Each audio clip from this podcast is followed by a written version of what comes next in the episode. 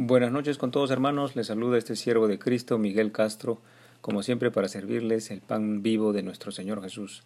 Esta noche en el Evangelio cronológico, Incredulidad de los hermanos de Jesús, primera parte. Oremos juntos para entrar en la presencia de nuestro Salvador. Padre Celestial, Dios de Abraham, Dios de Isaac, Dios de Jacob, Dios de los vivos, no de los muertos. Mi Señor, mi Dios, Señor, déjame traer a vida tu palabra, traer a vida tus enseñanzas, Señor. Es posible cuando con tu Espíritu Santo nos das fortaleza para el momento de cada prueba que tengamos en cada día, Señor, de tener juicio sabio y santo delante de ti, Señor. Ayúdanos en nuestro caminar. Nos arrepentimos de nuestros pecados y nos volvemos a levantar tratando de ejercitar tu palabra, traer la vida en cada momento de nuestras vidas. Te oramos, Señor, por nuestros enfermitos, por nuestros amados, para su protección, para tu misericordia para con ellos, para tu gracia, Señor, para que tu palabra venga a vida dentro de ellos también. Sea esto hecho en el nombre de Jesucristo, nuestro Señor, por los siglos de los siglos. Amén. Leemos Juan 7 del 2 al 9. Dice así, Estaba cerca la fiesta de los judíos, la de los tabernáculos, y le dijeron sus hermanos, Sal de aquí y vete a Judea, para que también tus discípulos vean las obras que haces, porque ninguno que procura darse a conocer hace algo en secreto. Si estas cosas haces, manifiéstate al mundo, porque ni aun ni sus hermanos creían en él. Entonces Jesús les dijo, Mi tiempo aún no ha llegado, mas vuestro tiempo siempre está presto. No puede el mundo aborreceros a vosotros, mas a mí me aborrece, porque yo testifico de él que sus obras son malas. Subid vosotros a la fiesta, yo no subo todavía a esta fiesta, porque mi tiempo aún no se ha cumplido. Y habiéndoles dicho esto, se quedó en Galilea. Gloria a ti, Señor Jesús, por tu palabra. Evaluemos este registro bíblico con profundidad para que nos bendigamos con el conocimiento que viene de las Escrituras. Analicemos lo que dicen los hermanos de Jesús. Y nótese que Juan lo dice así, porque ni aun sus hermanos creían en él, dice el evangelista Juan. Claramente se está refiriendo a los hermanos de Jesús, hijos de José y María, que nacieron después de la concepción virginal de nuestro Señor Jesús. No se equivoque, el evangelista Juan no se está refiriendo a los hermanos espirituales, no se está refiriendo ni a primos, ni a familiares lejanos, ni a los discípulos. Se está refiriendo a los hermanos de la casa de José y María. Y para que recordemos conforme a la palabra de Dios, para que recordemos tal como se ha escrito en la palabra de Dios, vamos a leer el pasaje correspondiente a Mateo 13 del 53 al 56.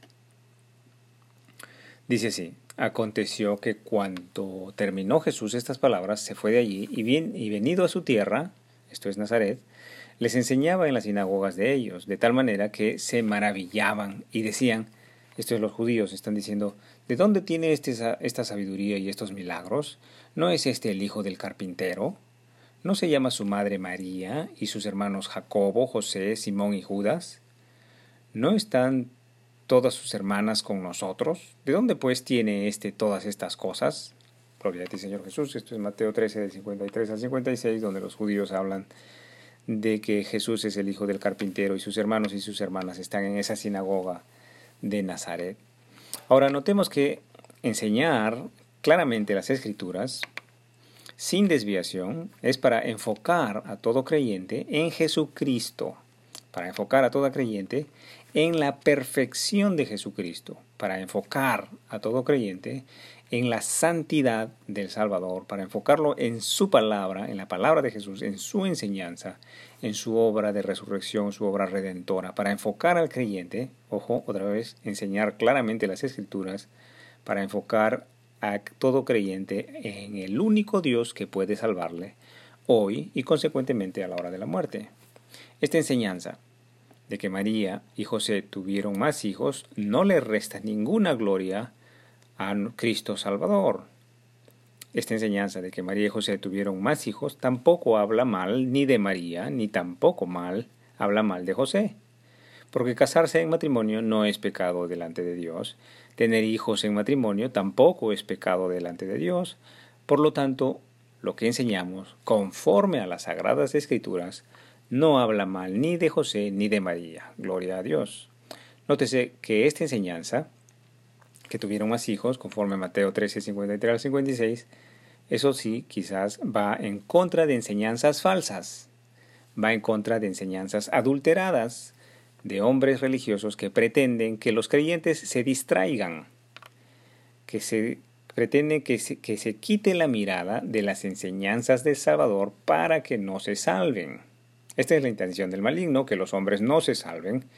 La intención del maligno trata de distraer al hombre de la palabra de Dios, de la enseñanza de Dios. ¿Y cómo lo hace? Pues lo hace adulterando, contaminando, distrayendo, desviando la enseñanza que están escritas por los siglos de los siglos en el libro sagrado de Dios.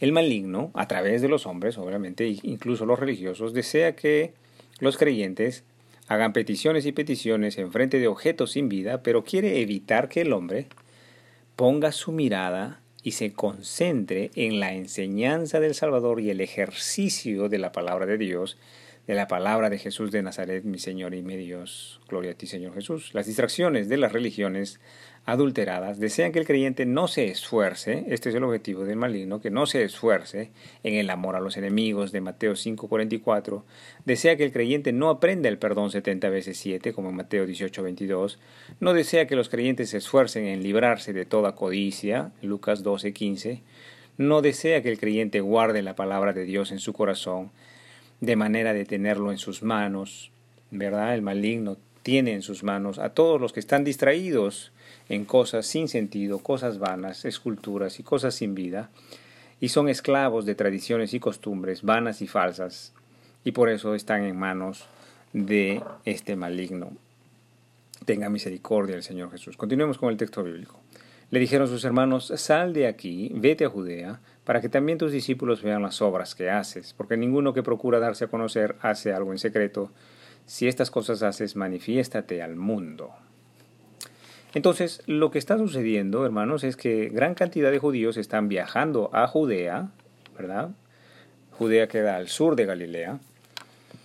Están viajando a Judea, a la ciudad de Jerusalén, para celebrar la fiesta de los tabernáculos. Ahora sus hermanos le proponen que ya no haga milagros y sanaciones, que ya no haga despliegue de poder en secreto, que no haga peregrinación en otras ciudades como en Samaria, en Galilea, en Perea, en Gadara, en la Decápolis y en las ciudades de los alrededores, sino que estos hermanos menores suyos le decían que se vaya y manifieste, se manifieste en Jerusalén, en el centro religioso más importante, donde tendría entonces la audiencia religiosa principal, supuestamente la más importante, que para ellos, en su criterio, pensaban que era pertinente.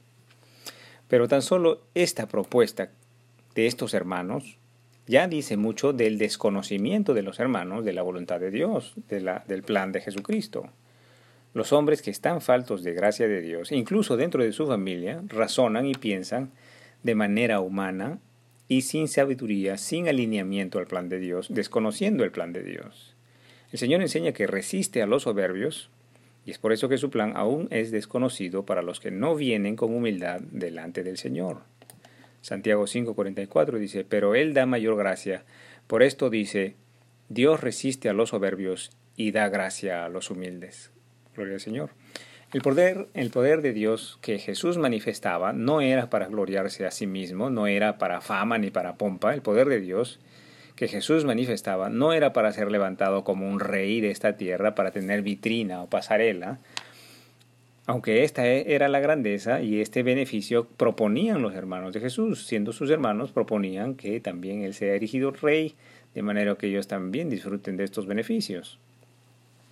Mateo 13, 57 dice así, y se escandalizaban de él, pero Jesús les dijo, no hay profeta sin honra, sino en su propia tierra y en su casa.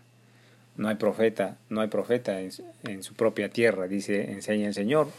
Era notorio de que ni sus hermanos ni su madre estaban aún como seguidores de Jesús, no caminaban con él, aún no creían en el plan de salvación que Jesús estaba ejecutando, plan del que más adelante sí, después de su muerte y de su resurrección, recién tendrían revelación, ya que más adelante su madre María, así como al menos dos de sus hermanos, Judas y Santiago, recibirían el Espíritu Santo y salvación efectivamente. Aleluya.